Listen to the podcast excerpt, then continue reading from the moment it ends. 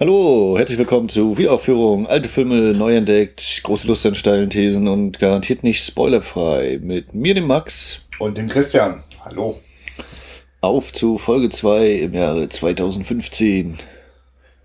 Ach so? Möchtest du uns ja 2015 reisen? Ich bin schon angekommen. Du noch nicht? äh, na, ich habe diese kleine Zeitreise habe ich gut überstanden von 14 nach 15. Äh, ja, bei mir wächst langsam die, die Aufregung, die Vorfreude auf äh, Zurück in die Zukunft im Kino. Ja. Der demnächst ansteht hier bei uns. Äh, ja, bin sehr gespannt schon. Genau, also das können wir vielleicht ruhig nur mal ganz genau sagen. Also hier bei uns im Programm Kino in Rostock, im Livo, wird der Film ab dem 16. Januar an zwei Wochenenden laufen. Dank dir, Max. Von, vom, vom Staub des Archivs befreit und irgendwo so eine schöne 2K-Kopie hergezogen. Ja. Die läuft. Und wir nutzen das natürlich auch, um äh, dann, das ist doch das nächste Mal. Das ist dann schon die nächste ja, Folge, würde genau, das sein. super. Ja. Äh, das heißt, die nächste Folge wird dann auch wieder direkt im Kinosaal aufgenommen, nachdem wir den dann dort geschaut haben. Äh, wir haben da auch schon einen Gast angefragt, der den Film so oft gesehen hat und äh, in- und auswendig kennt. Das äh, könnte sehr intensiv werden. Er will auch nur mit Marty angesprochen werden, glaube ich. Also, Ja. ja, Aber diese Reise wird es dann erst bei der nächsten Folge geben. genau. Und wir haben noch eine äh, andere Reise jetzt in Planung. Ihr, ihr wisst es natürlich immer schon. Ich bin immer lustig. Ich falle immer wieder darauf rein, dass ich ein großes Geheimnis draus machen möchte, welchen Film wir heute besprechen. Dabei ist das Erste, was die Leute ja aufgrund der Titelstruktur unserer Podcast-Episoden sehen, um welchen Film es heute geht.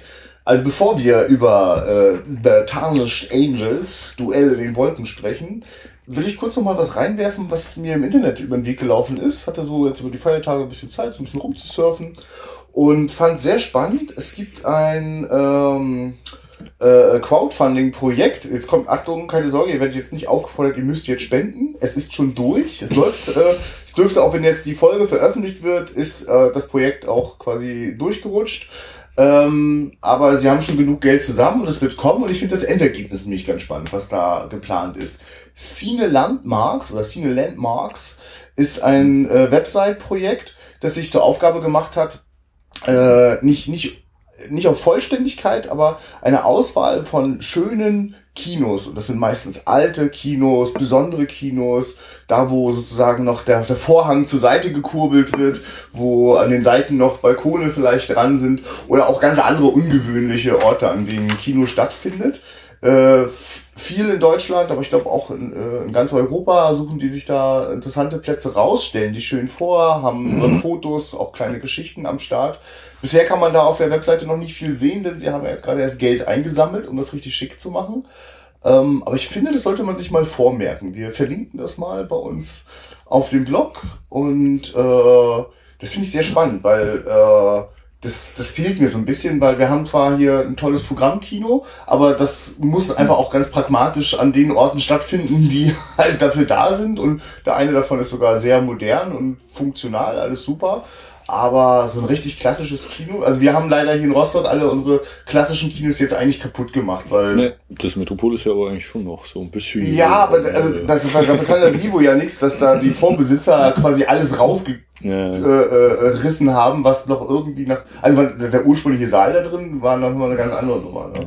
Nein, ist natürlich richtig. Ein großer Saal wenigstens noch und ähm, am Ende ist das Licht aus und die Projektion muss stimmen. Das kriegt ihr hin, kein Problem. Aber äh, also zum Beispiel finde ich es super schade, bei uns jetzt der Hansa Filmpalast, äh, wirklich ein tolles Ding. Äh, weißt du, was das wird? Ja, Fitnessstudio. Ist ein Fitnessstudio. Oh Mann, also das, was vorher auch schon drin war im Metropol. Ja. Also, ich hatte munkeln gehört, dass das wohl auch so irgendwie eine Absprache war, als die da rausgegangen sind, dass da Echt? nicht mehr sowas stattfinden darf. Wahrscheinlich dann wegen möglicher Konkurrenz oder so. Keine Okay. Ahnung. Nun ja, äh, also äh, Cine Landmarks wird einfach eine Möglichkeit sein, nach den Kinos Ausschau zu halten, äh, die noch Kinos sind und äh, nicht irgendwie was anderes sein müssen. Ähm, dann möchte ich mich noch an dieser Stelle total doll bedanken beim Peter Steiner vom Second Unit Podcast. bei Peter Steiner? Oh nein! Bei Christian Steiner. Oh, Peter Steiner. Ja, bei Christian Steiner vom Theaterstadel noch. Ne? Der Arme. Aber das muss er in seinem Leben auch schon ein paar Mal gehört haben. Ich hoffe, dass er uns das nicht zu beschweren nimmt. Also nochmal äh, Christian Steiner vom Second Unit Podcast. Der mit den Lederhosen. Ja, und der hat uns wirklich eine tolle Postkarte geschickt äh, mit äh, dem Motiv äh, Singing in the Rain, Gene Kelly mit Ringschirm in der Hand an der Straßenlaterne. Und was der Christian nicht wissen konnte, ist, dass ich äh, zwei Tage vorher, äh, während äh, de, äh, den Vorbereitungen zum Neujahr, ich äh, tatsächlich auch diesen äh, Singing in the Rain nochmal wieder geschaut habe und der mich ziemlich krass umgehauen hat. Ich habe den eigentlich so ein bisschen so nach dem Motto, ach, unterhaltsam und schön ist es ja immer und so gemütlich. Und ich hatte völlig vergessen, wie ernst dieser Film die, die Ebene äh, äh, Entwicklung vom Stummfilm zum Tonfilm nimmt. Und dass das Ding richtig, äh, weht richtig so ein postmoderner Hauch durch. Kennst du? Kennst du den? Ah ja, okay, gut, dann brauche ich jetzt gar nicht so viel erzählen. Noch nicht gesehen. Ähm, ehrlich gesagt ist das einer von den Filmen, äh, weswegen ich das sehr stark ins Auge fasse, äh, wenigstens an einem Wochenende mal zur Berlinale dieses Jahr zu rauschen, weil die haben dort unter anderem eine Technicolor-Retrospektive, wo der Film auf jeden Fall mit dabei ist. Mhm. Äh, denn es ist einer von den frühen Farbfilmen, die total durchdrehen, was, was das Visuelle angeht. Ja, ja das habe ich auch schon. Ja, da gibt's so, da gibt's eigentlich eine ganze Reihe von sehr spannenden Sachen. Äh, sind auch echt verrückt. Zehn Tage lang, ja, ist dieses Festival.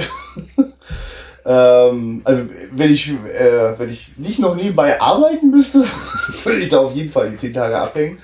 Äh, obwohl die machen ganz komische Sachen. Die machen jetzt allen Ernstes dort auch die internationale Premiere von äh, Fifty Shades of Grey. Das war so ein bisschen, mh, ihr wollt aber auch wirklich alle haben, ja. Also Hauptsache Publikum und Presse. Okay. Ich Na, glaub, wir, haben ja, wir haben ja heute auch an mindestens 50 Abstufschattierungen von Grau, Schwarz-Weiß nach einem Film vor uns. Ah, eine herrliche Brücke. Sonst hätte ich hier noch 20 andere Themen angeschnitten. genau. Tarnished Angels ist ein schwarz-weißer Film mit, äh, äh, äh, jetzt weiß ich noch nicht mal, wer da Hudson. spielt. Äh, Rock Hudson. Und das ist ein Film von Douglas Sirk. Und da wollte ich aber vorher noch mal anschneiden. Kennst du Filme von Douglas Sirk? Äh, gesehen habe ich, glaube ich, null. Aber ich weiß, dass er eigentlich Detlef Sierk heißt und aus Deutschland und dann Mhm. und so weiter und so fort sich in Richtung Amerika aufgemacht hat. Ja, Und ich äh, höre, also ich habe auch noch keinen von ihm gesehen. Äh, Imitation of Life ist so einer dieser Filmtitel aus seinem Övre, wo ich denke, oh, das klingt schon so geil. Äh, Rainer Werner Fassbinder ist äh, immer wieder äh, lautstark für diesen Regisseur eingetreten und hat auch so ein bisschen beschworen, dass, also, oder ich, ich glaube, ich habe es eher von Martin Scorsese, äh, dass der auch zu diesen Schmuggler-Regisseuren gehört, die also äh, oberflächlich melodramatische äh, äh, äh, Hollywood-Filme für, fürs große Publikum inszeniert haben, aber unter der Oberfläche geht da deutlich mehr. Und da bin ich jetzt sehr gespannt, weil vielleicht ist das jetzt hier einfach so ein Melodram mit actionreichen Fliegerszenen und sonst nix. Ich bin mir ziemlich sicher, dass Douglas Sirk etwas mehr reingepackt hat. Ja. Ähm, möchtest du noch erwähnen, wer uns die zur Verfügung gestellt hat? Oh ja, das möchte ich auf jeden Fall das, genau, das wird auch sogar eine Neuerung reinbringen, dass wir äh, im Anschluss an unser Filmgespräch auch noch mal ganz kurz über die Blu-ray sprechen, denn die wurde uns freundlicherweise von Koch Media zur Verfügung gestellt. Wir haben da einfach mal angefragt, wir würden uns die gerne mal ein bisschen genauer angucken und geben dann im Anschluss ans Filmgespräch auch ein kleines äh, Review ab, wie uns so die Blu-ray so gemundet hat. Wir gucken mal so quer im Bonusmaterial und vor allem, was für mich immer wichtig ist, äh, wie ist die Bildqualität und Tonqualität, das ist eigentlich entscheidend. Ich erwarte da jetzt eine Menge von so einem Klassiker aus den 50ern in CinemaScope. Äh, und ich denke, Koch hat das ganz gut hinbekommen. Das sagen wir euch dann gleich im Anschluss. Ja, und jetzt äh, schnallen wir uns den Pilotenhelm auf, setzen uns ins Flugzeug und fliegen zum Duell in den Wolken. Wir sind zurück aus dem Flieger und haben überlebt, im Gegensatz zu dem ein oder anderen Persönchen, den The Tarnished Angels. Möchtest du die Inhaltsangabe machen? Ja, ich habe den Film ja mitgebracht sozusagen. ähm, ja, ich mache es ganz kurz. Das ist ein großes Versprechen. Mal gucken, ob ich es halten kann. ähm, wir haben äh, Rock Hudson als Zeitungsreporter, der in einer äh, so, so eine eigene kleine Welt äh, äh, ankommt, äh, nämlich die Welt der, äh, ähm, der, der Preisflieger, der, der äh, Flieger, äh, die sozusagen um, um äh, ja, für, fürs, fürs Geld ihre Runden in der Luft drehen. Das ist ein sehr waghalsiges Unternehmen. Wir sind, äh, sind wir eigentlich zwischen den, den beiden Weltkriegen? Jetzt habe ich so Zeit. 32. Ja, 32. Februar 32. Alles klar, genau. Das heißt, viele äh, aus dem Ersten Weltkrieg, viele Soldaten, viele Piloten äh, verdienen sich da ihren Lebensunterhalt. Und wir treffen äh, auf ein äh, Grüppchen, wo wir haben den Flieger, wir haben äh, den Mechaniker, wir haben die Ehefrau vom Flieger und da ist noch der Sohn vom Flieger und der Ehefrau. Und das ist so eine Konstellation, äh, bei der wir gleich am Anfang in der Einführung bemerken, äh, das ist, äh, das läuft nicht optimal und ähm, wir erleben eigentlich äh, einen äh, Überlebenskampf. Ich, weiß jetzt, ich versuche es jetzt wirklich kurz zu machen. ähm, also eigentlich ist wichtig diese Figurenkonstellation und äh, das äh, dieser Flieger ist einfach, äh, ist wirklich, wie ihr sagt es selber auch von sich selbst, er ist wie ein Alkoholiker, der äh, äh sein, der, der sozusagen seinen Flug braucht und äh, dem scheinbar das das Allerwichtigste ist. Und äh, Rock Hudson äh, schlägt da natürlich in eine Kerbe rein, äh, wo die Frau äh, ganz sehnsüchtig äh, nach, nach Liebe und Anerkennung ist. Und für einen Moment sieht es so aus, als wäre Rock Hudson jetzt der Typ, der da sozusagen in, äh, sozusagen im richtigen Moment äh, diese Frau und ihr Kind äh, erlöst. Das wird sich anders gestalten, das äh, wird noch sehr viel dramatischer und äh, nimmt einen etwas anderen Ausgang, als man das vielleicht am Anfang erwartet. Und das ist ein ganz klar ein sehr, sehr dick aufgetragenes Melodram mit äh, zwei extrem aufregend inszenierten äh, Luftduellen tatsächlich. Die, da, da, da kriegt man tatsächlich auch das, was vielleicht so zu erwarten ist, weil auch gerade bei der deutschen Übersetzung Duell in den Wolken. Ja, wobei ich das ein bisschen haha, hochgegriffen finde. Ja, also natürlich. Nicht in die Wolken, sondern ein bisschen flacher, aber. Ja, das stimmt. Sie, sie fliegen äh, verdammt tief, genau. ja, nee, also, also der Titel ist schon sehr gewagt, weil äh, das Duell, das da stattfindet, ist nicht das Entscheidende. Also, mhm. also die, die Leute sind da eigentlich im Kampf mit sich selber. Ähm, und deswegen ist The Tarnished Angels, die, die äh, äh, mattierten, die matten Engel, die erschöpften Engel, das ist also äh, Tarnished hat viele Bedeutungen, die aber alle so in diese Richtung gehen von niedergeschlagen, erschöpft, matt. Die, die, also diese Engel haben auf jeden Fall ihre größten Zeiten hinter sich. Und das ist auch wirklich, äh, so in der Besetzung, finde ich, kommt das auch gut rüber. Es sind alle so, so ein paar Jährchen älter als äh, sozusagen vielleicht, äh, also, also die Jugend ist da, ist aus den Gesichtern verschwunden. Und äh, man, man, man sieht auch ganz gut den, den, den Überlebenskampf, den die Menschen da hinter sich haben und in dem sie auch immer noch drin stecken.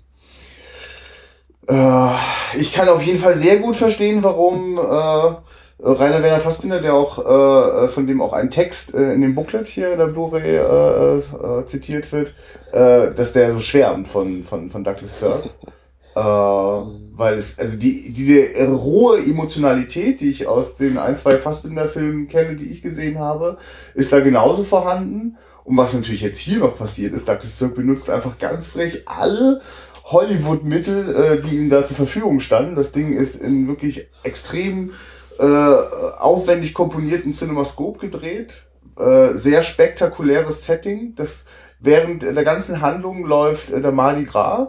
Äh, äh, wo, also das sind scheinbar auch Originalaufnahmen, also, oder vielleicht hat er auch die Kohle gehabt und da die tausenden äh, Statisten noch hingekarrt.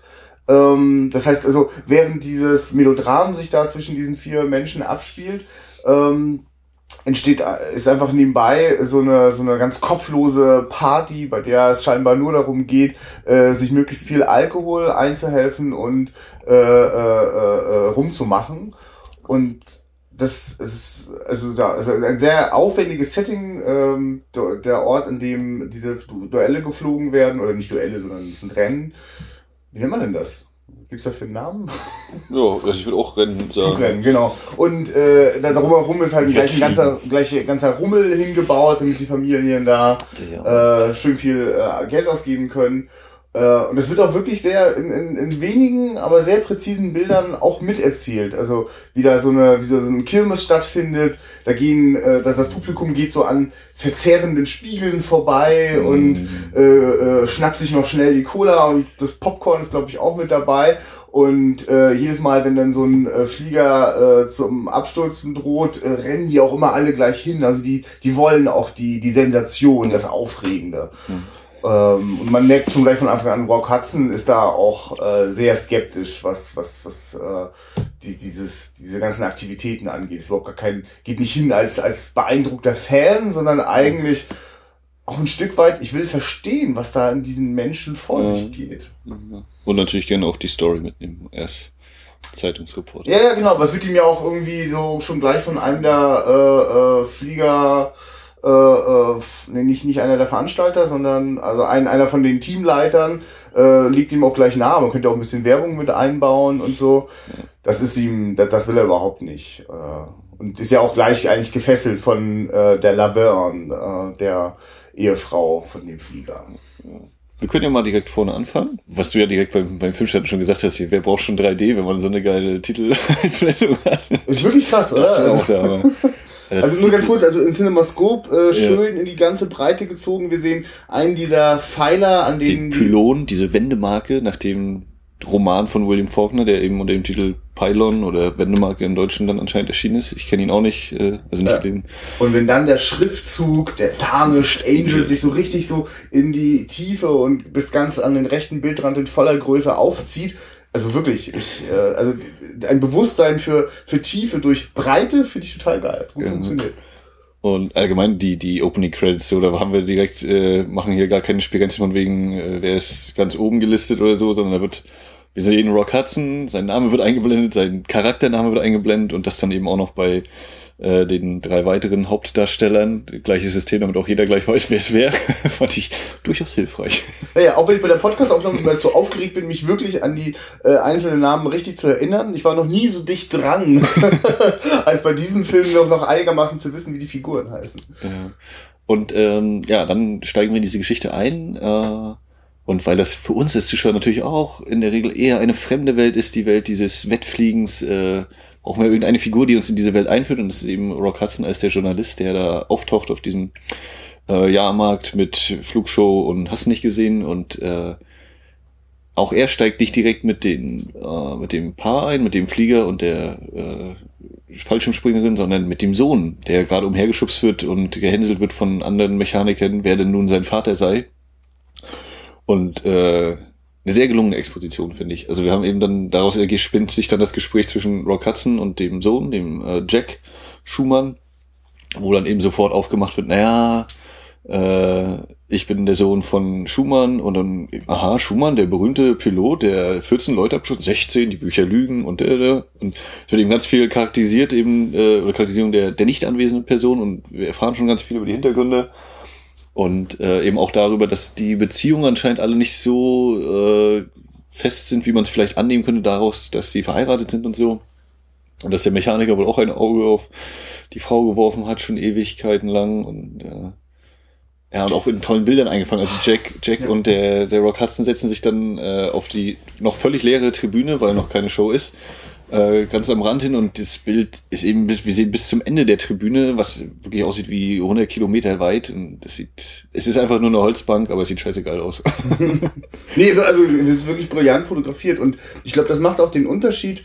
Ich habe schon öfter mal hier so bei älteren Filmen rumgemeckert, wenn es mir zu, zu theaterhaft ist. Und meine damit eigentlich vor allem, wenn es äh, nicht die Möglichkeiten des filmischen Mediums nutzt. Und das haben die Leute ja durchaus schon auch am äh, äh, 1910 gewusst, wie man äh, sozusagen mit den Bildern den Moment inszeniert. Und äh, hier ist wirklich das Bild richtig vollgepackt. Also die ganze Breite und Tiefe des Bildes wird genutzt. Äh, Also der, der, der ganze Handlungsort äh, kriegt jetzt nicht extra eine Einführung, sondern Mhm. der erzählt sich mit, während wir die ersten Szenen erleben. Und die Dialoge sind durchaus ganz schön ganz schön dick aufgetragen. Aber mhm. es sitzt, es ist extrem gut gespielt.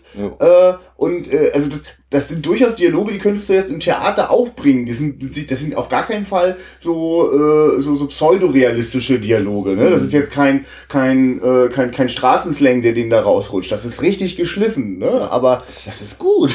Ja, ein paar schöne, schöne Gefechte, Wortgefechte dabei ja. nachher. Also, also wenn, wenn mein Kurzzeitgedächtnis nicht so schlecht wäre, da war einiges zitatfähiges Material mit drin. Wahrscheinlich ja. auch denn der offenbar ganz brauchbaren Vorlage geschuldet. Ich kenne sie nicht. Würde ich mal annehmen, ja. ja. William Faulkner hat das, mhm. äh, den Roman geschrieben, der interessanterweise Pilots heißt, ne? Ja, also Wendemarke, ja. wie mhm. auf Deutsch. Eben, ja. Und kann man sich ja dann eben selber aussuchen. Ja, also wirklich. Was denn hier die Wendemarken sind und so. Und wie toll, was für eine schöne Idee. Also die, die, die erste Figur, also wir, wir erleben Rock Hudson, wir wissen, glaube ich, da noch gar nicht genau, wer er ist, und wir erleben nee, nee. mit dem kleinen Jungen. Der umhergeschubst wird. Ja, genau. Und also, und, und sozusagen, wir erzählen sozusagen, äh, die, also durchaus für mich die ganz zentrale Figur ist ja immer wieder der, der am undurchschaubarsten ist, nämlich der Vater, der Pilot.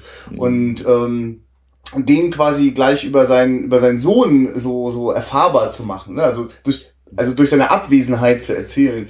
Das sind schon tolle Kniffe. Jetzt will ich auch gerade, wir eigentlich durch die Opening Credits haben wir auch schon eine minimale Charakterisierung, weil wir eben sehen, der Hauptdarsteller eben, also der, der Jack Schumann, der äh, Roger Schumann, gespielt von Robert Stack, mhm. äh, wie er eben im Flieger sitzt, da, also noch am Boden und eben mit seiner Frau sich unterhält und ihr Name wird eingeblendet, dadurch wissen wir, die müssen, mhm. die sind anscheinend verheiratet und wenn der Junge dann sagt, er ist Jack Schumann, dann ist ja diese kleine Verbindung schon da.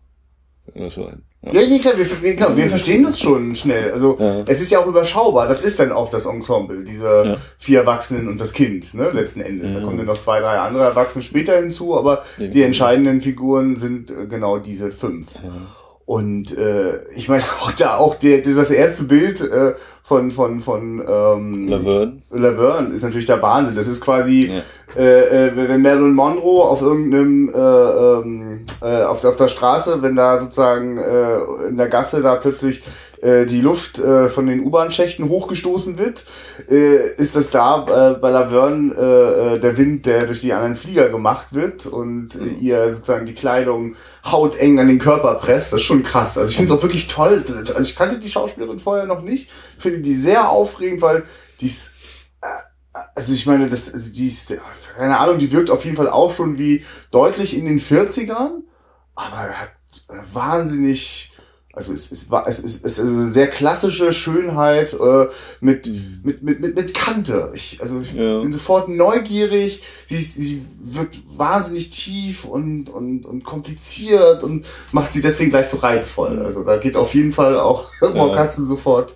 drauf. Also die, die erste Einstellung mit ihr, oder abgesehen von diesen ja. Opening Credits, ist ja wirklich, wie sie da rankommt, alle ihr hinterher gucken oder ja. aus, ihr, sie die Blicke eben genau. auf sich zieht. Genau, und dann finde ich es aber geil, dann kommt der, der Jigs, der Mechaniker an aus der Gruppe. Mhm und äh, geht eben schon, da wird dann gleich weiter eingeführt, noch mehr Exposition eben, wie es mit dem Geld aussieht, dass sie eben gar nicht so viel Geld haben und sich immer durchschlagen müssen, obwohl er ja. eben der der äh, Roger war ja eigentlich mal Kriegsheld und so und müsste eigentlich gut leben hier, aber es ist eben nicht so.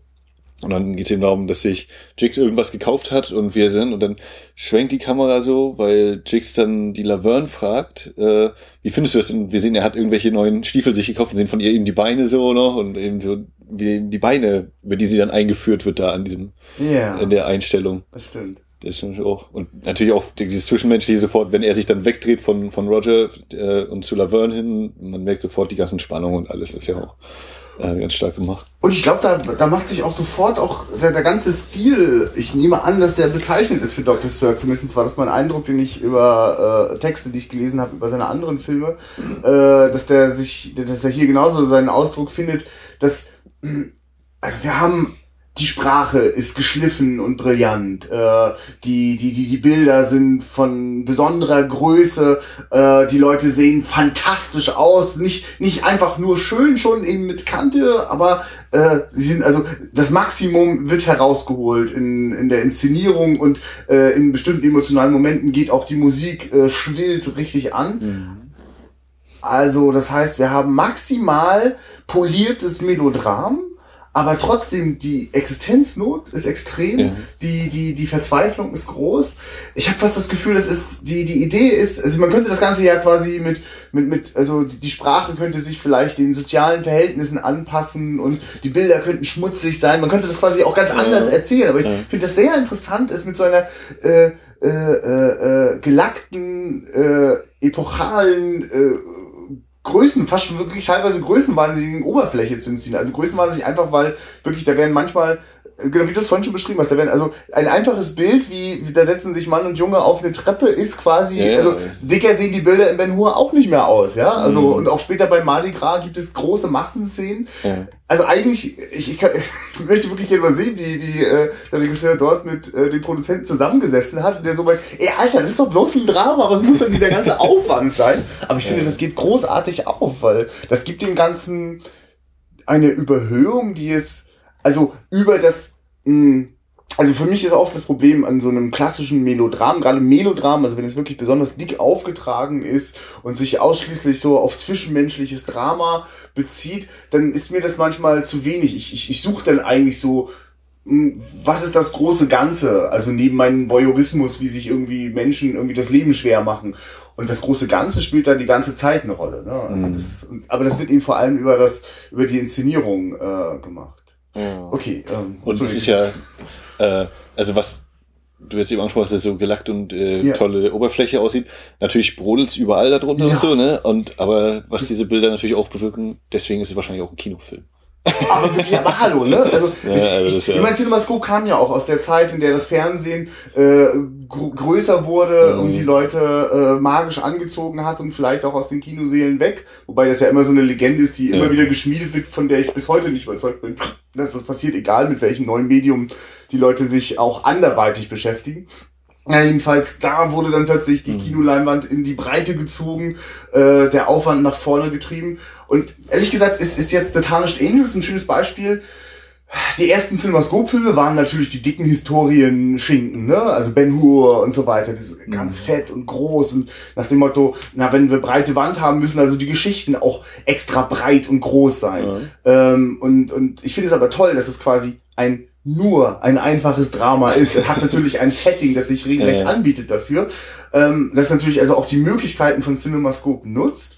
Und das ist eigentlich was, was ich immer noch, worauf ich noch warte bei dem neuen, bei dem laufenden 3D-Boom. Ja, Mhm. wo sind denn eigentlich die kleinen Dramen, die die Möglichkeiten Mhm. von 3D nutzen? Also die ganze Zeit muss ich ertragen, dass wir noch größere Schlachten, äh, präsentiert Ja. bekommen. Und eigentlich warte ich auf den kleinen Film. Also äh, Ja, Life of Pi. Ja, das stimmt, ich habe ihn verpasst. Der Ja, war- wahrscheinlich der- habe ich ihn einfach nicht mitbekommen. Also er hat natürlich auch eine gute, aber nee, das stimmt, aber ein Kammerspiel auf, auf, auf dem Wasser ist eigentlich genau die Idee dahinter. Aber weil du jetzt Ja. äh, Ben Hur ja schon ein paar Mal gesagt hast, ich musste eben auch erstmal gucken, von wann Duell in den Wolken überhaupt Ja. ist. Der ist ja von 58. Mhm. Ben Hur ist von 59. Und ich habe es eigentlich eher geguckt aus dem Grunde, äh, von wann war Ben Hur? Ja. Dumme Sache. Äh, wegen der Wagenrennszene. Also ich Ja. habe Ben Hur letztes Jahr zum ersten Mal sehen können. Okay.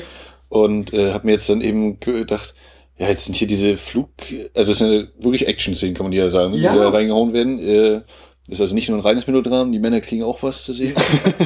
Ach, und die Äh. Männer sollen auch bei den anderen Stellen mal ganz genau hinschauen. Das ist mich ein sehr, sehr, sehr schlau. Ja. Und dann habe ich eben überlegt, ja, wann, wann war Wagenrennen und äh, dann war ja auch immer so Star Wars hier und didede, hat das dann wieder aufgegriffen mit bei Episode 1 und lalala. Und ich hatte jetzt aber auch so den Eindruck, also das ist doch mindestens auch ein Einfluss gewesen. Klar, wenn es jetzt 58, 59, ob die sich dann gegenseitig und wann wurde es nur genau gedreht und produziert, aber wie er dann nachher da beim, beim zweiten Rennen am Start stehen bleibt zunächst und der Motor nicht anspringt und er als letzter natürlich das Feld von hinten aufrollen muss. Und so ein Dinger, das sind alles so eine Sachen auf jeden Fall. Und äh, wo ich dann dachte, ja klar, das ist auch, hast du auch heute im Kino wieder und wieder natürlich. Ne? Ja, ich meine, wenn wir da wirklich jetzt gucken, wo so die Ursprünge liegen, Ja, ich kenne, ich kenne die Sachen von Howard Hughes nicht, äh, diese ganzen Fliegerfilme, von denen Stimmt, ich mir ziemlich sicher bin, dass sie sehr stark beeinflusst haben, wie die Star Wars Geschichten abgegangen sind. Äh, aber gar keine Frage, äh, der äh, Douglas Sirk weiß nicht nur das zwischenmenschliche Drama zu inszenieren, sondern sehr wohl auch äh, eine packende Flieger-Action-Szene. Also der Film ist ja auch wirklich kompakt 90 Minuten. Ne? Das ist jetzt kein Ja. Ding, was noch hier sich noch eine halbe Stunde und kommen wir noch über zwei ja. Stunden. Und äh, spielt eigentlich im Verlauf von, was sind das, zwei Tage, drei Tage? Ne? Ja, stimmt. Ist, also wir starten eben ja, an dem Tag. Ja, ja, Mardi Gras. Also ich weiß nicht, wie lange Mardi Gras läuft, ich aber glaub, 8. 8. 9. Februar stand bei dem einen Werbeplakat da nachher mit drin. Äh, es ist wirklich, also wir kommen eben an diese Szenerie, das Flugfeld und so, dann wird erstmal bla bla bla bla bla. Dann ist äh, an dem Tag ist noch, ne, dass, dass sie fliegen schon. Dann übernachten sie bei, bei äh, Rock Hudson. Oder ist nach der Übernachtung ist der Flug? Du hast naja, auf jeden Fall vollkommen recht. Das zwei oder drei Tage, mehr, mehr ist es nicht. Und es sind, ja. äh, ist nicht direkt gerahmt. Also die Action-Szenen sind eben, dass es zwei so eine Flugwettbewerbe gibt. Beim ersten äh, Flugwettbewerb stirbt der hoffnungsvolle Newcomer, der 24 Jahre alt ist, in der letzten Kurve äh, und geht in Flammen auf. Und beim zweiten Rennen nachher ein bisschen was anderes. Aber ich fand das, also beim ersten Rennen habe ich wirklich da gesagt, geil. Also was, wie das inszeniert ist, äh, hatte ich dann auch zu dir gesagt, ne, mhm. die, die Musik setzt zum Beispiel auch erst ein, nachdem dieser Absturz passiert ist und so. Und dazwischen ist wirklich, in Anführungszeichen, nur das Motorengeräusch zu hören und wie die da umherfliegen und der Reporter, der ist immer noch kommentiert. Ja, ja, genau. Und wir auch alle wissen, wer ist welcher, weil wir es mal ein bisschen aus der Entfernung sehen. Aber sie sind, also die Flugszenen sind echt, außer wenn dann jetzt äh, die Piloten im Cockpit gezeigt werden, ist klar. Aber sonst so wie da eben geflogen, mhm. das ist echt. Und auch der, der Absturz fand ich sitze ich jetzt wieder da, hm, wie haben die das gemacht, diesen Stunt, dass Mit der da runtergefallen Auf jeden Fall spektakulär großen Modellen, also ja, äh, die, die äh, einem nicht das Spielzeuggefühl vermitteln, und, sondern... Und die, die Puppe, die da aus, rausgeschleudert wird. Oh, also, der Absturz von dem, von dem Neuling, also der erste Tote in diesem Film, das ist wirklich eine krasse Szene. Das Flugzeug ist schon abgestürzt, explodiert und dabei schleudert es äh, äh, den Piloten direkt vor die Kamera. Also das ja. ist übrigens auch eine Einstellung, die ist wie gemacht also jeder, jeder 3D-Cinematograf sagt, ja, genau so müssen wir das dann bauen. Ja. Das Geile ist, es wirkt auch da genauso tief und beeindruckend. Ja. Das muss mir nicht noch irgendwie äh, auf die Retina pieken. Aber äh. also das ist äh, sehr, sehr intensiv und packend gemacht, ja. auf jeden Fall. Und so wie. Und, und, und übrigens auch an der Stelle ja auch wirklich total desillusionierend, weil äh, aus dem beeindruckenden Sport wird einfach sofort eine sehr mörderische Angelegenheit. Also die, wo man wirklich das Gefühl hat, Seid ihr bescheuert? Das ist doch völliger Wahnsinn. Ne? Also von allen Seiten, von wie könnt ihr da für Geld bezahlen, euch das reinzuziehen? Was ist ja fast garantiert, was bei jedem Rennen äh, es einen Toten gibt, so mhm. waghalsig wie das ist. Ja, und das ist eben so, hat man ja auch heutzutage auf jeden Fall noch so bei Formel 1 Rennen, ne? dieses mhm. zwischen, ja, ich will sehen, wer gewinnt, aber so ein bisschen so diese Sensationslust, ich gucke jetzt nur mal den Start, ob in der ersten Kurve irgendwie was passiert, ein Unfall oder so, und danach ist das eh so ungefähr gegessen. Also das ist ja Gibt's ja bis heute. Das ist ja kein, hat sich ja nicht großartig verändert, wirklich. Außer, mhm. dass man, dass die Kritiker vielleicht mal ein bisschen lauter oder mehr Stimme bekommen haben. Also, aber es existiert immer noch alles. Diese waghalsigen, äh, mhm. dem Tod nahe, umherfahrenden, viel Geld Leute.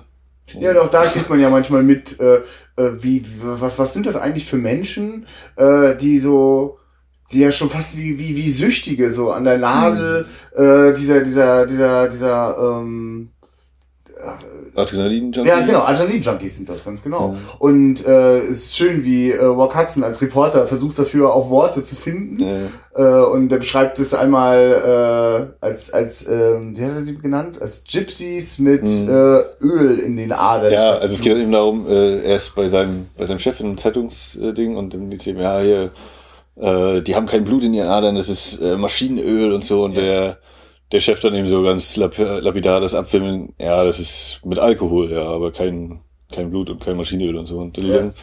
und diese Dinge, ja, das ist genau. Und er macht die eben so zu einer Art, in Anführungszeichen, Maschine, die eben, da, dafür funktionieren sie, aber der Rest eben Blut, Menschlichkeit, Herz, das, das ist, geht ihnen ein wenig ab, so dieses Gefühl.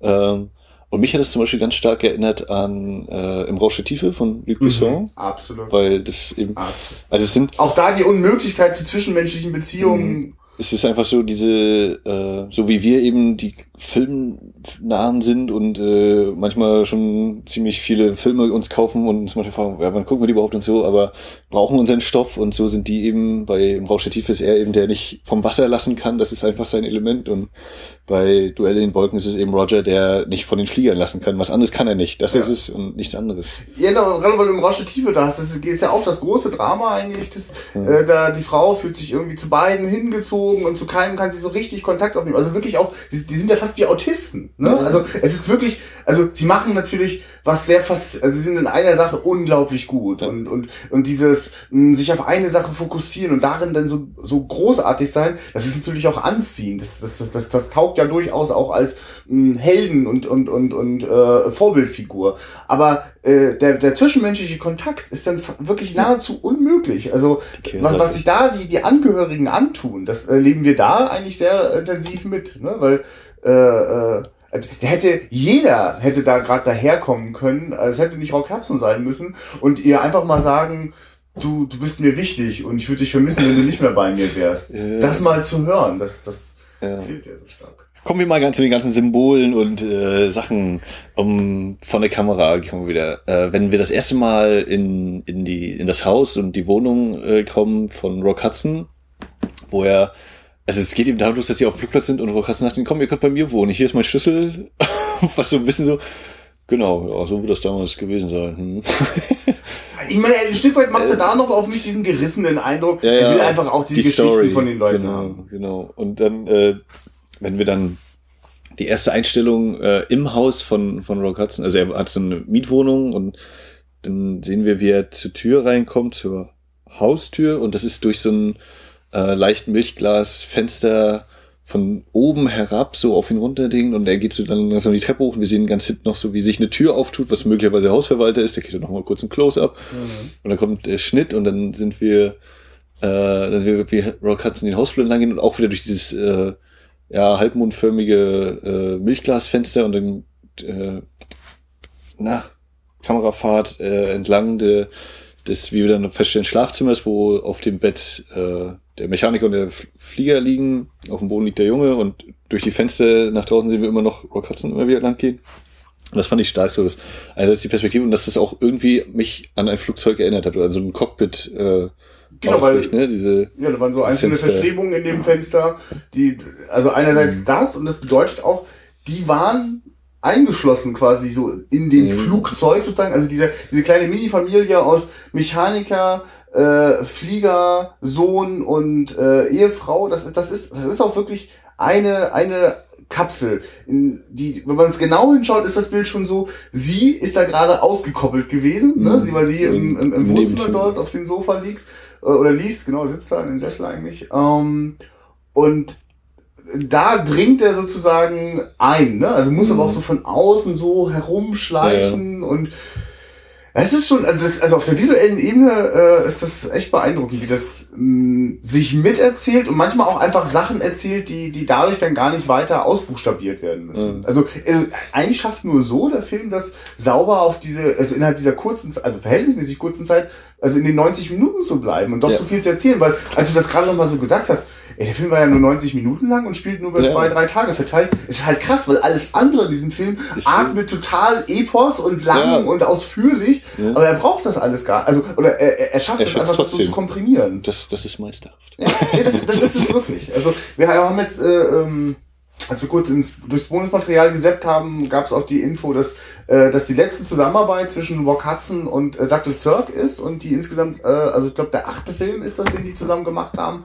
Äh, das heißt, da scheint sich einfach auch äh, äh, so dass das, das Räderwerk schon so perfekt eingeölt zu haben, dass äh, sozusagen so als wirklich so zum Meisterstück einfach schon äh, diese Zusammenarbeit gereift ist. Bin sehr gespannt, da vielleicht nochmal vielleicht die erste Zusammenarbeit zu sehen, um ja. so abzuschätzen, was für eine Entwicklung das auch gemacht hat. Ja, und äh, um dieses, dieses äh, Rock Hudson kommt in seine Wohnung kurz abzuschließen. Ich fand, das hatte so einen leichten Running Gag oder auch diese, es hat wieder diese, dieses Mardi Gras nochmal mit eingespielt. Immer wenn Rock Hudson durch die Tür nach Hause kommt, hat er Konfetti auf den Schultern und auf seinem Anzug. Also das war auch so, so eine Kleinigkeit, aber das war wieder so was, ah ja, das, das äh, lässt das irgendwie ein bisschen lebendiger wirken. Es wirkt eben nicht wie, komm, jetzt haben wir die Studioszene, machen so, sondern es ist zwar nur Konfetti, aber es erzählt eben doch zwei, drei Kleinigkeiten eben mit.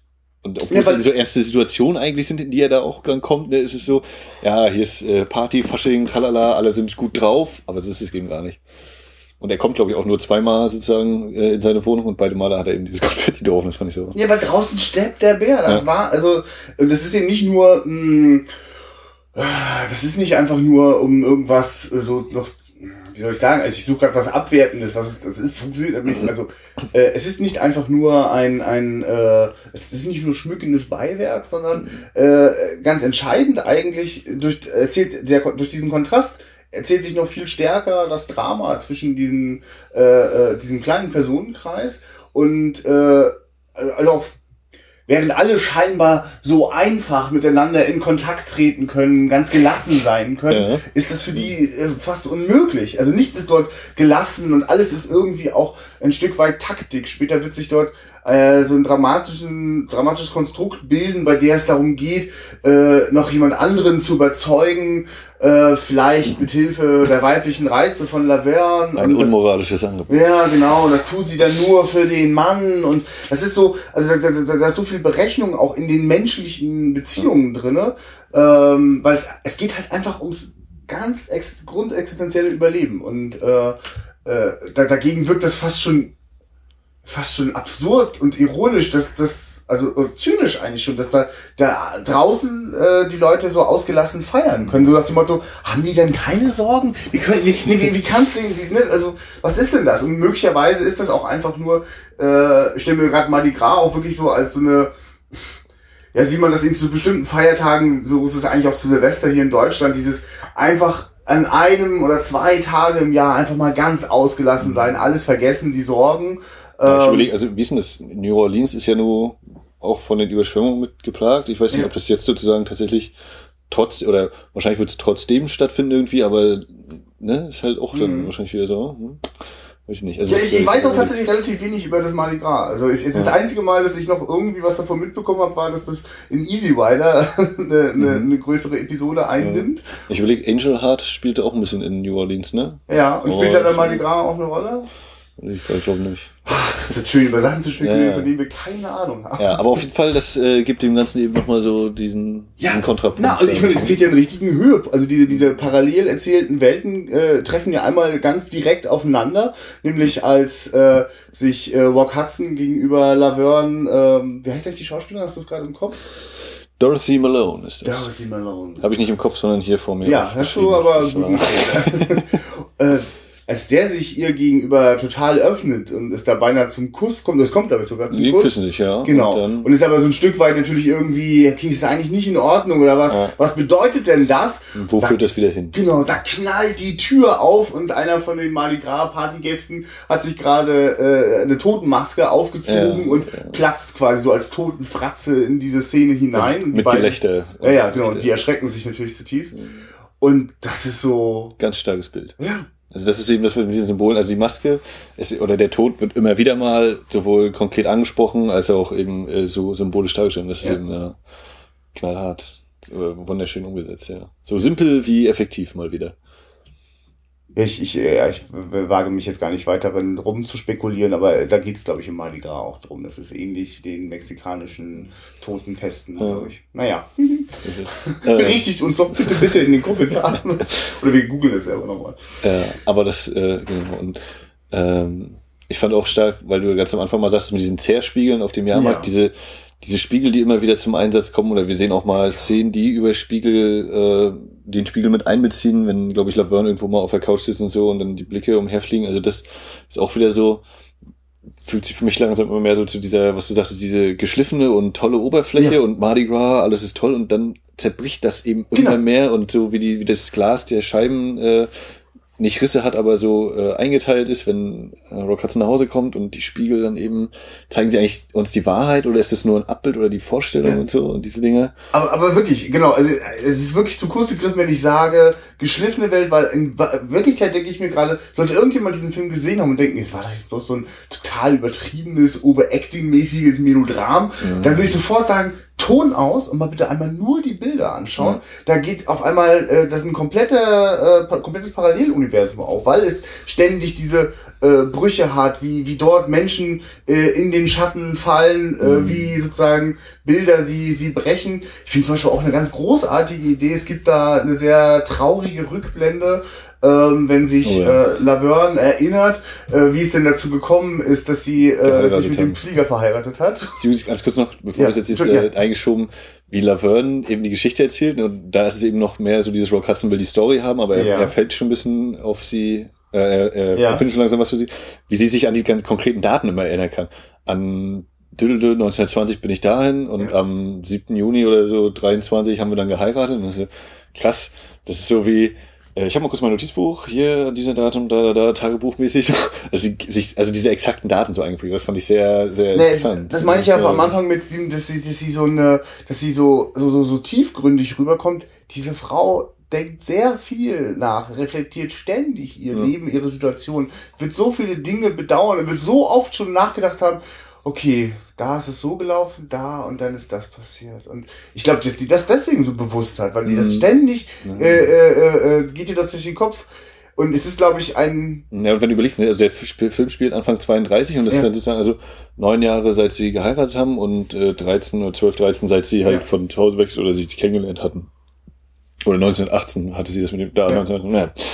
Also, das wirklich eben trotz allem, obwohl schon ein paar Tage her ist, sie sich genau erinnern kann. Und, und vor allem, äh, das Leben war ja nicht nur erst jetzt furchtbar, seit sie da in diesen Flieger geraten ist, sondern die Welt, aus der sie berichtet, wie sie von so einem äh, Plakat, das irgendwie geworben hat, das war dann äh, zu Zeiten äh, zu Kriegs war ne, Ende, also 1918 war ja schon das letzte Jahr des Ersten Ja, Weltkriegs. okay, aber genau, also halt, das, äh, also sie kommt aus vom Land, von aus Iowa und hat da irgendwie in der Scheune gearbeitet oder so und äh, alle Drugstore-Cowboys haben halt ihr schöne Blicke gemacht und äh, schöne Augen gemacht und ihr Blick hinterher geworfen und dann hat sie einmal an der Scheune außen dieses Liberty Bond Poster gesehen, was wir dann später, einer dieser ganz vielen Fäden, die Ja. der Film eben ja. geschickt verweben, äh, geschickt wieder aufgreift zum Ende des Films, dass wir dann einmal im Restaurant sehen, dieses Poster, äh, was sie, von dem sie erzählt, wo eben äh, ihr dann Ehemann Roger Schumann drauf zu sehen ist, äh, wie er eben kämpft und Genau, aber also so durch dieses, also wenn eben solche, wenn solche Bilder so eine Anziehungskraft entwickeln, so, also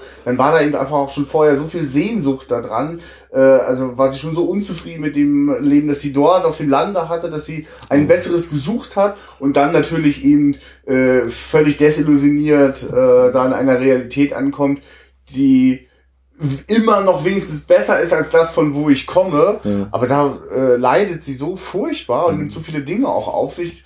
Ähm, das, das, also genau, und dann wird das eigentlich äh, recht, so richtig stark auf den Punkt gebracht durch die Rückblende, ähm, wenn sie erzählt, äh, wie äh, letzten Endes der. Mechaniker und der Pilot einfach mal ausgewürfelt haben, nachdem sie schwanger ist, offenbar vom Piloten. also sie sitzen in, der, in einem Café zu Ja. dritt da und dann kommt eben so dieses, sie, sie sagt, ich höre auf mit meinen Kunstsprüngen hier, also Fallschirmsprünge mache ich, mach ich nicht mehr und dann ja, äh, der ihr, ihr Dann-Mann, der Flieger, der reagiert gar nicht großartig, der guckt halt in die Zeitung so.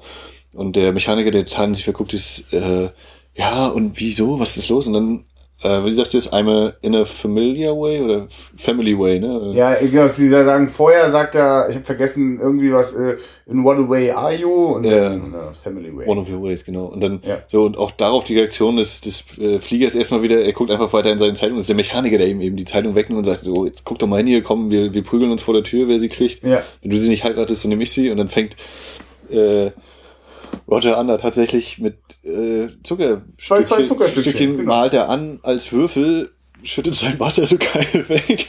Komm, das ist egal. Und äh, schüttelt dann im Glas einmal die Würfel, würfel, ich habe eine Acht, Mechaniker, würfel du.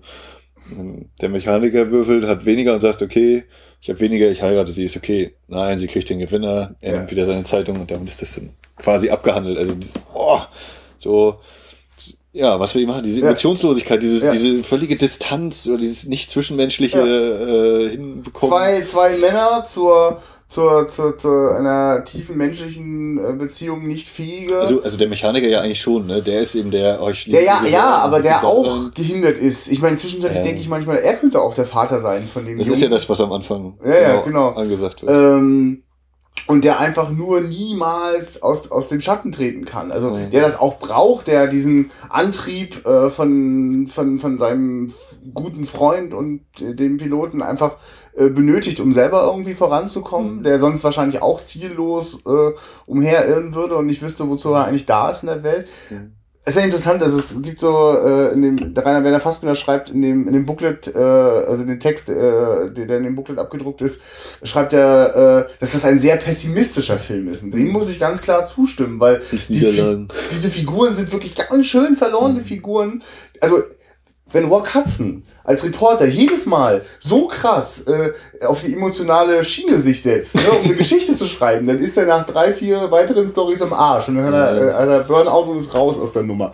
Und äh, äh, dieser dieser, äh, dieser, dieser Fliegersport ist so krass, äh, da, da tickt die, die Uhr die ganze Zeit nur gegen einen. Äh, also es ist wirklich ziemlich hoffnungslos und pessimistisch. Das, das schreibt er dann eben auch in dem Text eben, dass sie alle so, die, wegen irgendeiner Idealvorstellung fangen sie damit an, um dann eben festzustellen, es ist gar nicht so. So wie eben äh, Laverne dieses Bild sieht Ja. und sich darin verliebt und dann hat sie aber den echten Roger und der ist eben ganz anders. Äh, ist das bei den anderen Charakteren eben auch so der Fall.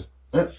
Und Ich wollte nur ganz kurz noch äh, diese Rückblende, wie die gezeigt wird. Wir haben ja gerade vorhin so über Spiegel gesprochen und äh, durchaus auch in den 50ern war das immer noch Konvention, äh, dass wenn äh, wir in der Gegenwart sind und sich jemand erinnert und wir dann in die Rückblende gehen, dass dann irgendwie anfängt äh, Wasser über äh, die Linse zu laufen und das Bild verschwommen Mhm. wird und wir dann eine Überblendung sehen in die Vergangenheit.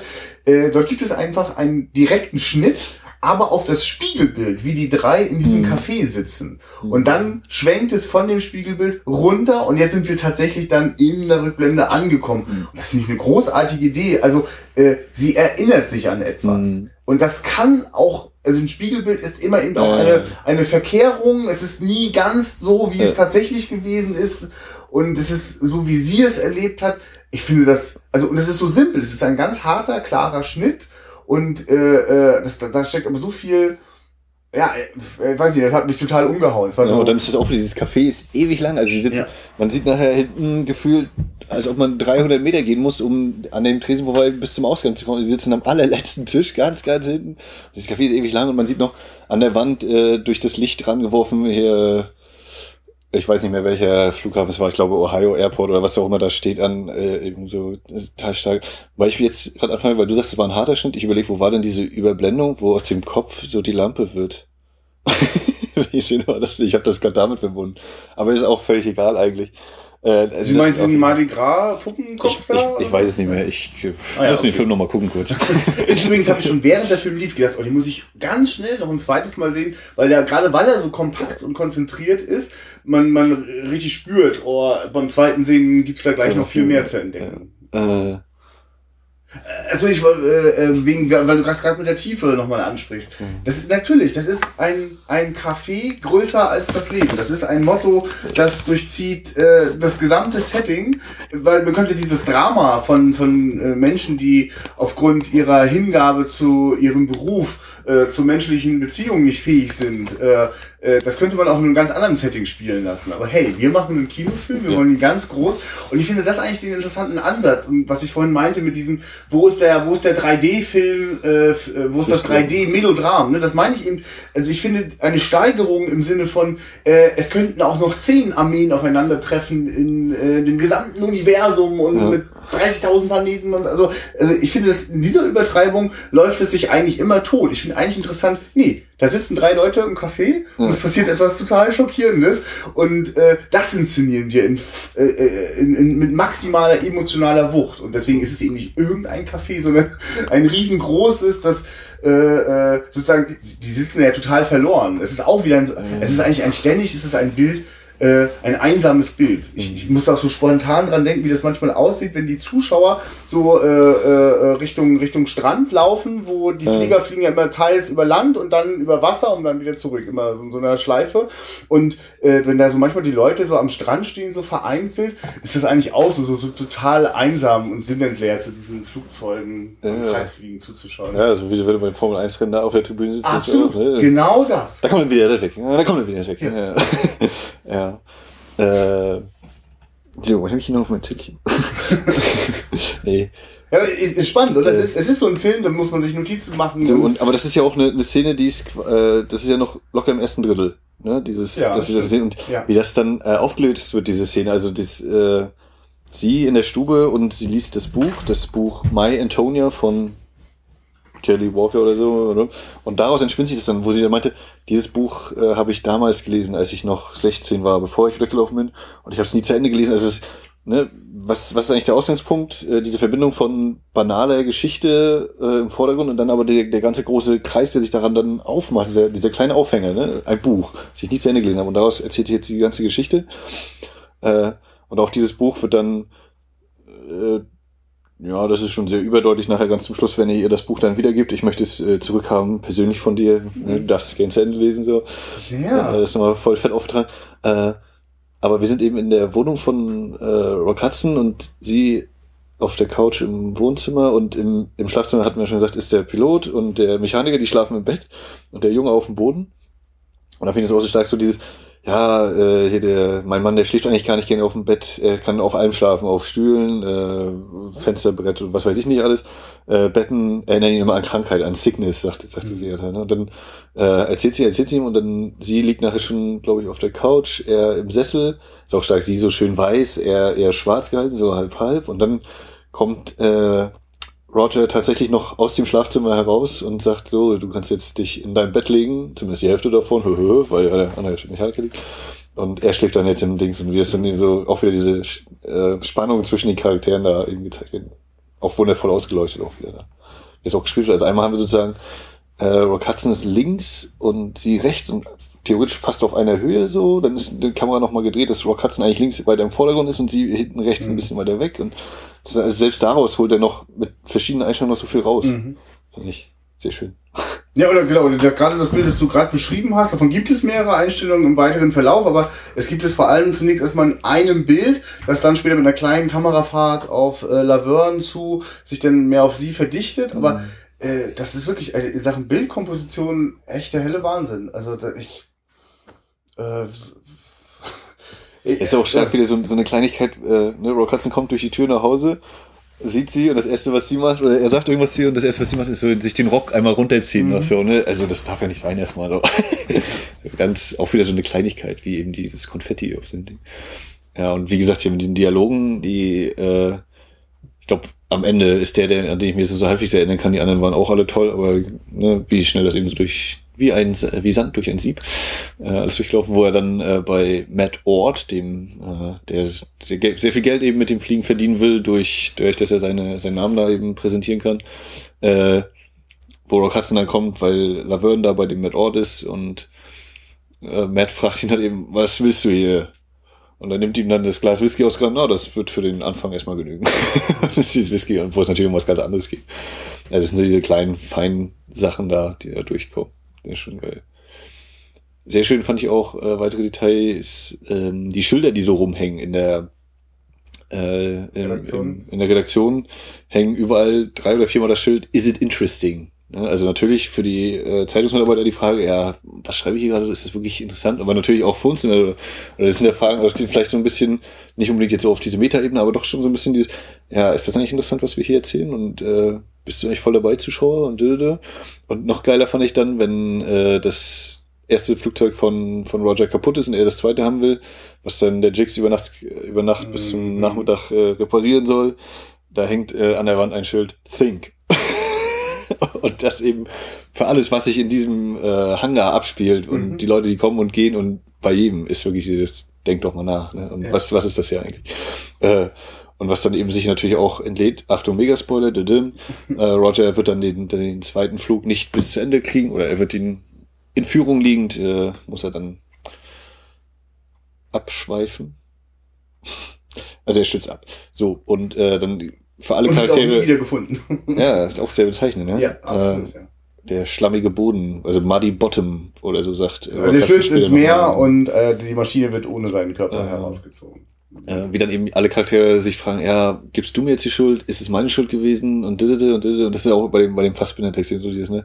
Ja, wer, wie, wann, wo und eigentlich haben sie sich alle eben irgendwo was vorgemacht und Mhm. alle sind eben mit Schuld. Sowohl Roger selbst Ja. als auch Hudson ein bisschen und Laverne und Jakes und überhaupt, er hätte ja das Flugzeug nicht reparieren brauchen und sie hätte nicht fragen brauchen, ob das Flugzeug bekommen von Matt und naja, alles weiter eben. So wie sich das eben, ne, es ist eben nicht einfach nur der eine Grund, sondern es sowas ist immer sehr vielschichtig und ganz viele kleine Sachen, die Details sind das eben, die dann zu so etwas führen. Nee, also, also das können wir noch mal kurz aufrollen äh, für die Leute, die den Film nicht gesehen haben.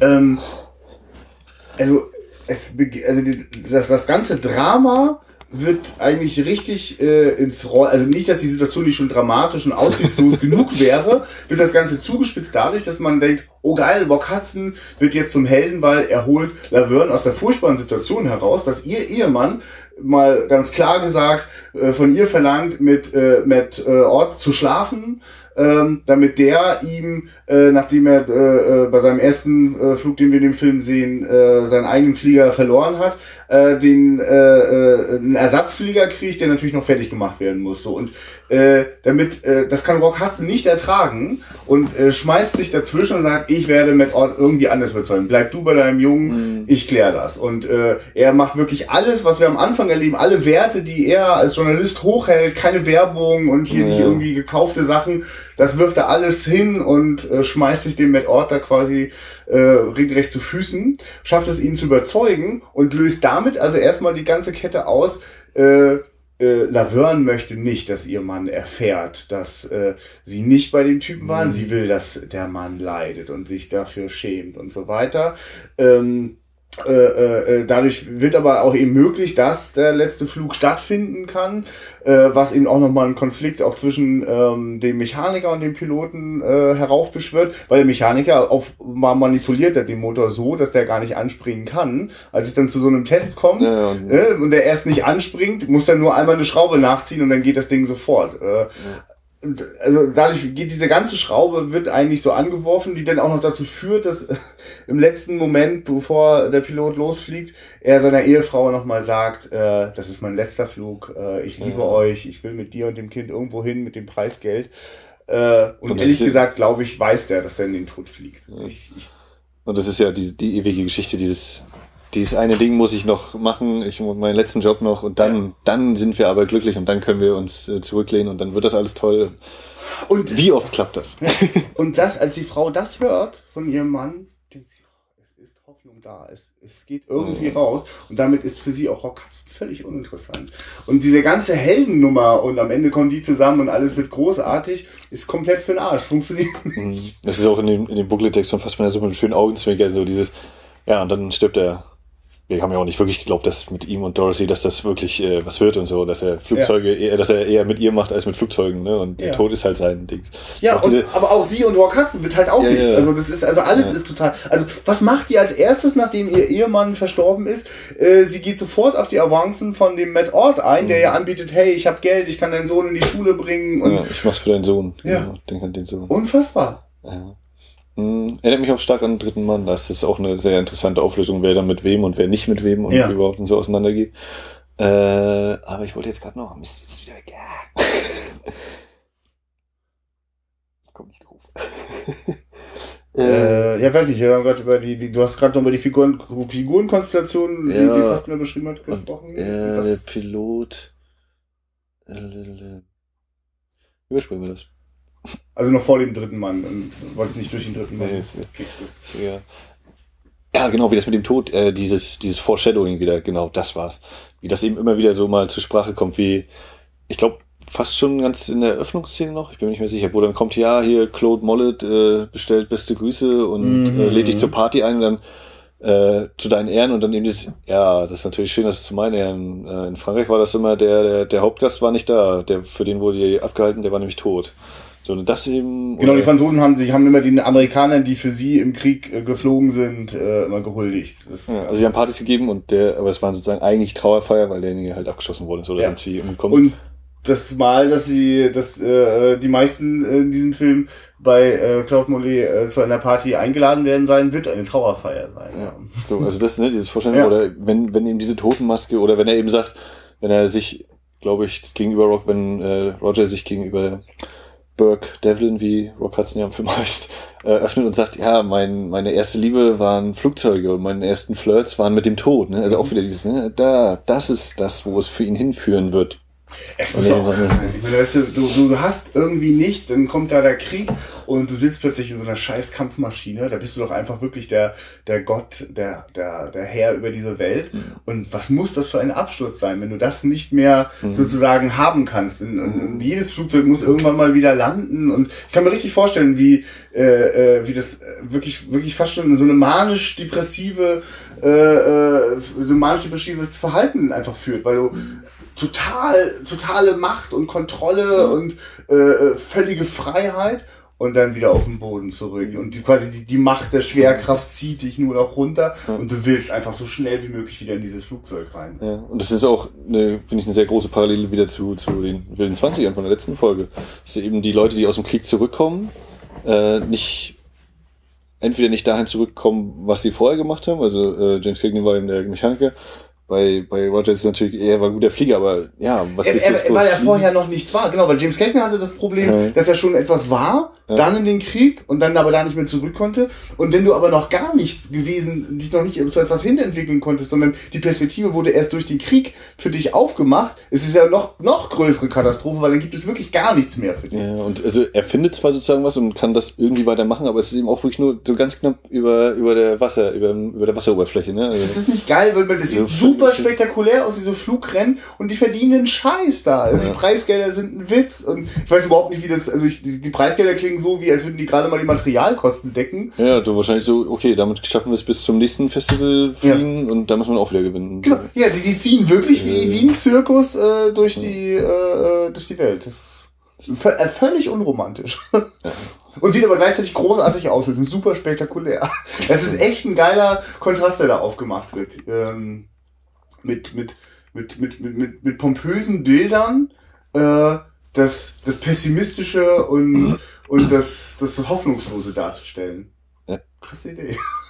Also das haut rein. Und ja, und bei dieser, bei dieser äh, Feier bei Claude Mollet gegen Ende des Films werden, werden dann eben auch so ganz viele Fäden, wie, wie gesagt, wieder aufgegriffen oder weitergeführt und äh, zum Beispiel eben dieses Liberty Bond Poster, äh, auf dem Laverne ihren Roger damals zum ersten Mal erblickt hatte, das sehen wir da und ob sie das nun wieder haben will oder doch nicht und oder wie äh, Burke dann in dieses Gespräch zwischen Matt Ord und Laverne reinplatzt, wo der Matt ihm ihr eben gerade sagt, ja, hier, denk an dein Kind, ich gebe dir Geld und wir können alles haben und ich kann dich haben. aha.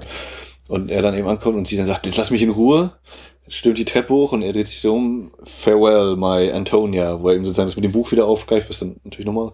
Und äh, die Szene endet dann eben damit, dass äh, sie geht, glaube ich, mit Matt raus, ne? Ja, genau. Sie verlässt mit Matt den, die, dieses Café. Äh, vor der Tür ist schon Jigs, der gerade noch einen anderen Betrunkenen äh, eine verpasst hat, weil der sich so ein bisschen über lustig gemacht hat, ob er nicht jetzt endlich mal Laverne fragen will. Aber auch das kann er eben nicht. Er sitzt da draußen eben alleine betrunken und dann kommt oder stolpert äh, Burke, Rock Hudson dann auch noch aus dem äh, Café und die Straße weg und Jigs ist allein und überall um ihn herum gehen die Lichter aus und ich hätte es total stark gefunden, wenn da einfach gekommen wäre Ende. Ne, Mhm. Also so wirklich voll am Boden. Ne? Du, alle sind jetzt irgendwie so verstreut. Es ist ein totales Unhappy End. Äh, und dann kommt eben noch so zwei, zwei, drei Szenen so als Nachklapp. Ähm, wo ich dann so ein bisschen meine Probleme hatte, war als äh, Rock Hudson, der zwischendurch seinen Job verloren hat bei der, bei der Ja. Zeitung, äh, dann wieder seinen Job kriegt und er dann diese flammende Rede hält, die einerseits kann ich mir das gut vorstellen, wenn das tatsächlich aus dem Buch übernommen worden ist, äh, wie das, dass das sehr stark kommt, wie er eben so den anderen Kollegen da erzählt. Ja, und das sind eben echte Menschen, äh, echte Helden und und. Und sie mussten scheitern, weil sie eben kein Blut hatten in ihren Adern. Und als sie gedacht, gemerkt haben, doch, da ist was, da ist vielleicht sogar Blut, da, da funktioniert diese Maschine nicht mehr, die, das Öl in ihren Adern, das passt alles nicht mehr. Aber im Film wirkt es für mich so, und, also sie sind Helden. Ne? So, und das war für mich so ein bisschen, naja gut, hier musste jetzt vielleicht nochmal, es sind eben die Kriegshelden und wir können die jetzt nicht so schlecht dastehen lassen. Also war bei mir so minimal. Ja, Was jetzt also- natürlich bei Douglas Sirk nochmal doppelt dann die Frage Ich glaube, ich glaube, dass das doppelbödig ist. Also ich gebe dir, ich, ich hatte auch diesen Moment Ja. von, oh krass. Und gerade wirklich, ist, ich habe vor allem in einem, im amerikanischen Film fällt es mir immer wieder auf, wenn die große Schlussrede kommt. Ja. Ne? Das ist, das ist auf jeden Fall ein, echt ein Tanz auf der Also es war geil gespielt und ja, ja, ja, aber da, vorgetragen es, ist, von Rock Hudson, es, aber es, es überrumpelt einen auch als Zuschauer ganz schön. Ne? Weil es nicht ganz reinpasste. ja, genau. So bis zu dem Punkt. Wirklich so, Aber die Doppelbödigkeit kommt natürlich schon in dem Punkt einfach rein, dass der da sturzbetrunken, äh, also eine der Hauptgründe, warum er auch rausgeflogen ist, äh, da rein äh, stolpert äh, und, und, und einfach plötzlich anfängt, das zu erzählen. Also er, also er, er stolpert in seine Rede rein. Und äh, dann merke ich irgendwann, naja, der, einerseits wird jetzt gerade für den dümmsten Zuschauer in der hintersten Reihe gerade nochmal die Story erklärt. Mhm. Das ist vielleicht das, was daran irgendwie frustrierend sein kann für den Zuschauer, der die ganze Zeit aufmerksam und gebannt zugeschaut hat. Aber was da ja auch passiert, und das finde ich ist die schöne Doppelbödigkeit, da versucht natürlich gerade einfach auch Rock Hudson, sich einen Reim drauf zu machen. Wie sortiert der eigentlich für sich gerade das ein, was Ja. da passiert ist? Und wir erleben ihn zum ersten Mal eigentlich ganz, also wir erleben ihn eigentlich zweimal, finde ich, so richtig eigentlich klassisch äh, wie er auch wirklich seinen Beruf ausübt, ja. Also das ist, finde ich, ist am Anfang, wenn er Laverne ausfragt, da ist er ganz klar der Reporter, der die richtigen Fragen stellt und wo man das Gefühl hat, er sammelt schon so das Rohmaterial für seine Stories, ne, so die Aussagen und, und, und Bilder, die er, über die er das dann nachher erzählen kann.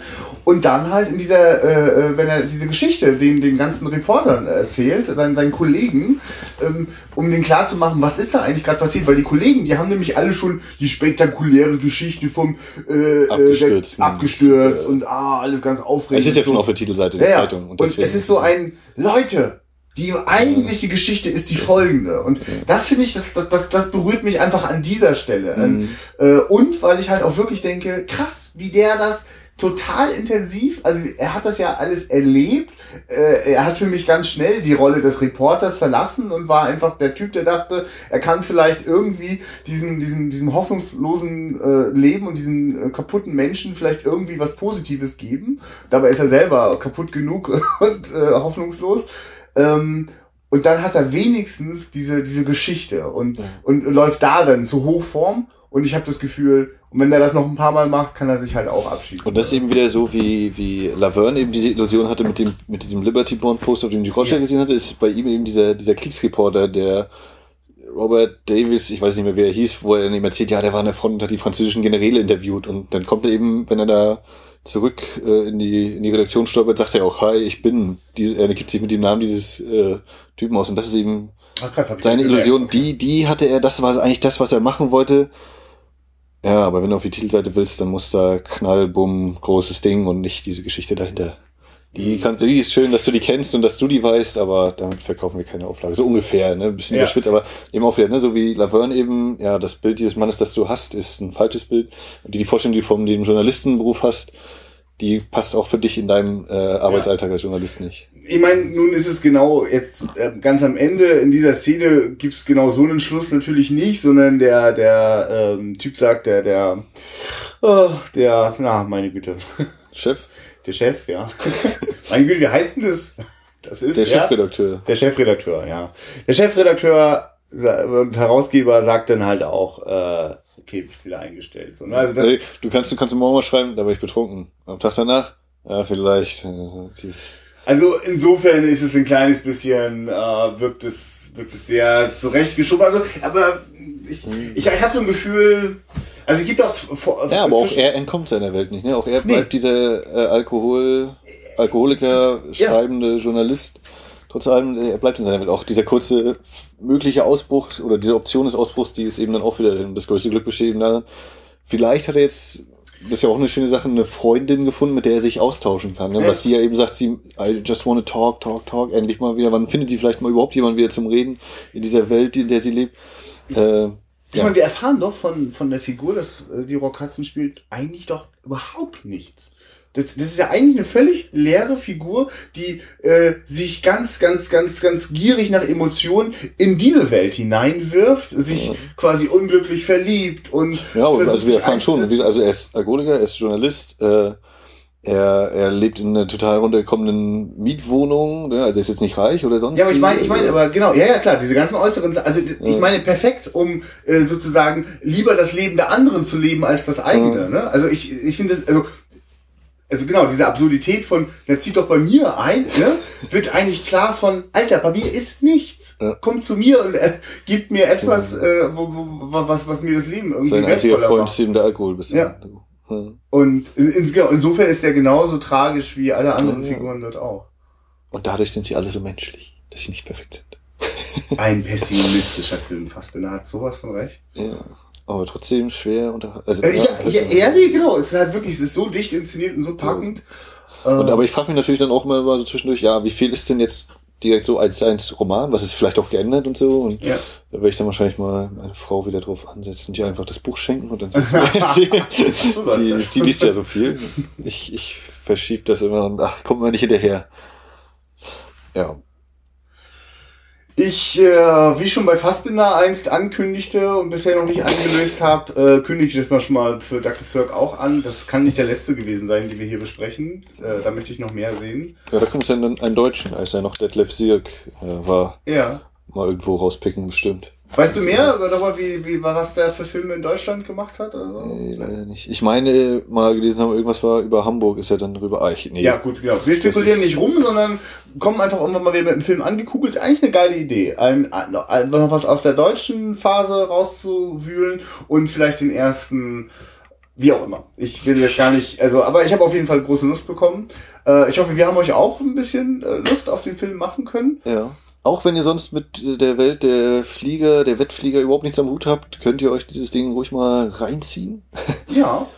Und äh, weil äh, wir jetzt hier die Blu-ray von Koch Media dabei hatten, finde ich, äh, geben wir gerne nochmal ein kurzes Feedback, wie denn äh, die Blu-ray, äh, wie die so ist. Ja. Wir haben reingeschaut. Haben also ich äh, kann mich nicht beklagen.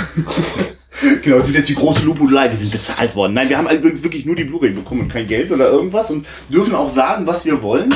Ich kann äh, mit großer Zufriedenheit sagen, was mir am allerwichtigsten ist bei äh, äh, äh, alten Filmen, wenn die auf Blu-ray rausgebracht werden, bitte, bitte, fangt nicht an, an den Kontrastreglern so lange zu drehen, bis es irgendwie aussieht wie äh, irgendwelche, äh, wie auch immer, also äh, es scheinbar an irgendwelchen modernen Geschmack anzupassen, sondern belasst es bitte möglichst originalgetreu und fangt nicht an, irgendwie das Filmkorn rauszurechnen, sodass alle Leute Wachsgesichter bekommen. Mhm. Bei beiden Sachen kann ich Entwarnung geben. Ich finde, es hat wirklich eine wunderbare Breite äh, in der, in der Grautonpalette. Äh, wenn es düster und dunkel wird, dann, dann sitzt es schwarz.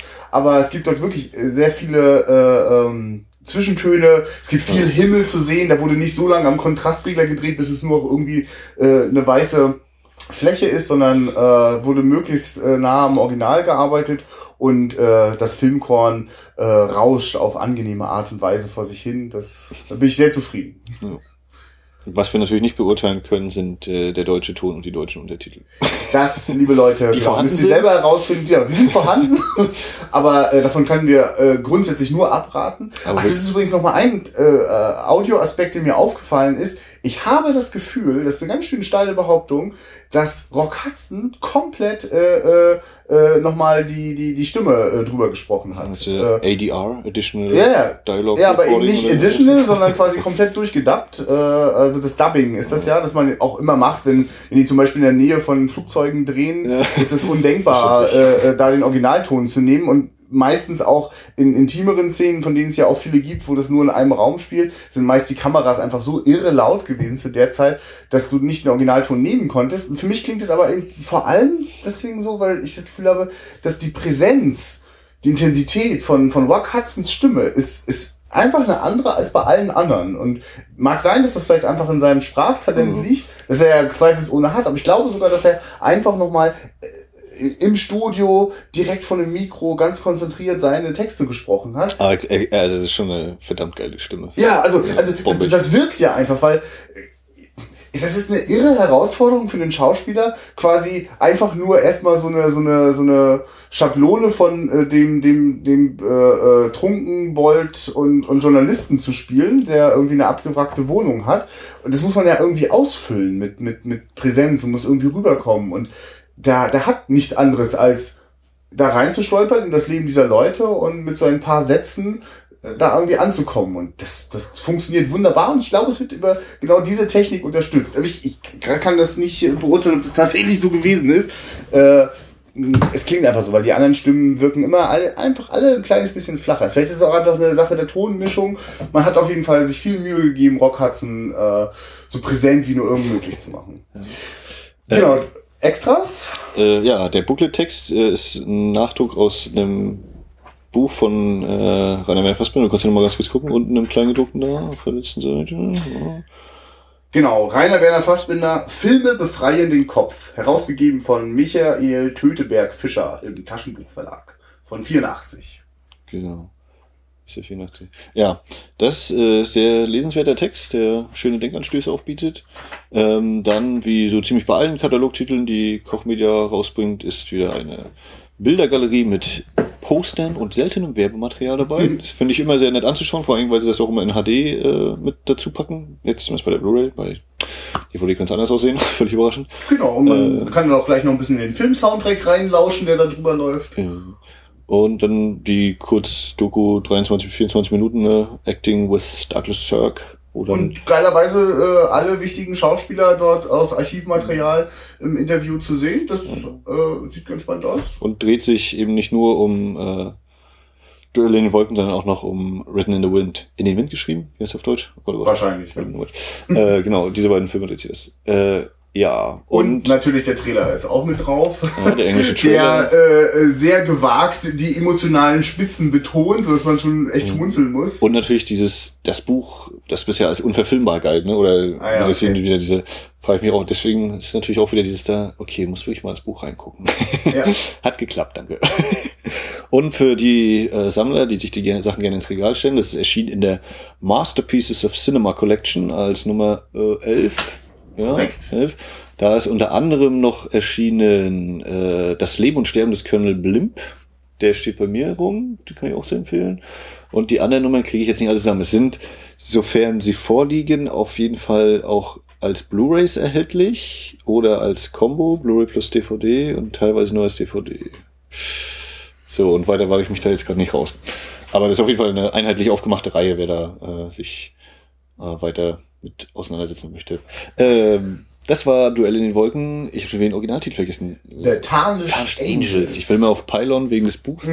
So, das war unsere Besprechung dieses Films. Äh, ihr könnt unsere Folgen nachhören bei iTunes. Ihr könnt auf unsere Webseite kommen, www.wiederaufführung.de und da gerne Kommentare hinterlassen, äh, uns weitere Hintergrundinfos liefern zu Douglas De- Sirk, Detlef Sirk, äh, oder auch zu Rock Hudson und Dorothy Malone und allen anderen sagen, was wir hier für tolle, doofe, dumme Sachen machen. Ihr könnt uns bei Facebook liken, facebook.com slash Wiederaufführung. Äh, wie Christian schon sagte, ihr könnt auch gerne flattern. So ein bisschen kleiner Betrag äh, ist auch nicht schlecht, auch wenn er kostenlos ist, dieser Podcast. Fallen doch irgendwie mal Kosten an. Ich muss immer wieder mit der Bahn hierher fahren. Ja, zum Beispiel, wir nutzen auf Phonic, die immer noch mal den Ton glatt bügeln. Äh, das lohnt sich schon. Das kostet immer auch ein paar Euro im Monat. Äh, ja. Nein, Wenn ihr Lust dazu habt, ihr dürft ihn auch gerne ganz ohne schlechtes Gewissen kostenlos hören. Alternativ könnt ihr uns natürlich auch bei iTunes bewerten. Das ist auch cool, denn das sorgt dafür, dass wir da einfach sichtbarer sind. Und hat uns da nicht gerade jemand bewertet? Das ist richtig. Das und das war irgendwie Anatomie, glaube ich, wenn Mhm. ich das richtig erinnere. Äh, war, habe ich mich total gefreut. Äh, vielen Dank äh, für die netten Worte und die vielen Sterne. ja. ähm, übrigens, solltet ihr gerade Menschen zuhören, die uns auch ausschließlich bei iTunes entdeckt haben, schaut doch mal ruhig auf unserer Internetseite wiederaufführung.de vorbei. Dort findet ihr zum Beispiel auch äh, äh, unseren Blog, den vor allem Max schön bestückt, beispielsweise mit die Gespräche der anderen. Jetzt schon auch in der elften Ausgabe, wo wir auch äh, andere Filmpodcasts besprechen. Wenn wir es mal schaffen, die zu hören. Ja, gut. Es äh, nimmt dir jetzt, glaube ich, keiner übel über die Feiertage und es nimmt dir auch sonst keiner übel, wenn es ein paar Wochen länger dauert. Ich finde es einfach immer ganz spannend zu hören, was da sonst noch so in den deutschen Filmpodcasts los ist. Und so heimlich wünsche ich mir irgendwie so lauter Monster-Feature-Sendungen, wo mal ganz viele deutsche Filmpodcasts sich zusammenschmeißen und, weiß ich nicht, eine riesen Google-Hangout oder eine Skype-Runde. Mal gucken, ob sich da noch was anbietet. Da hätte ich Lust drauf. Das Jahr ist noch lang. ja, wir Die haben Pläne sind groß. ja, viel vor. Und wir machen dann nächste Folge erstmal eine schöne Zeitreise. Oh, genau. Ich bin schon sehr gespannt. Leute, bis nächste Woche. Ja, auf Wiederhören. Guten Flug.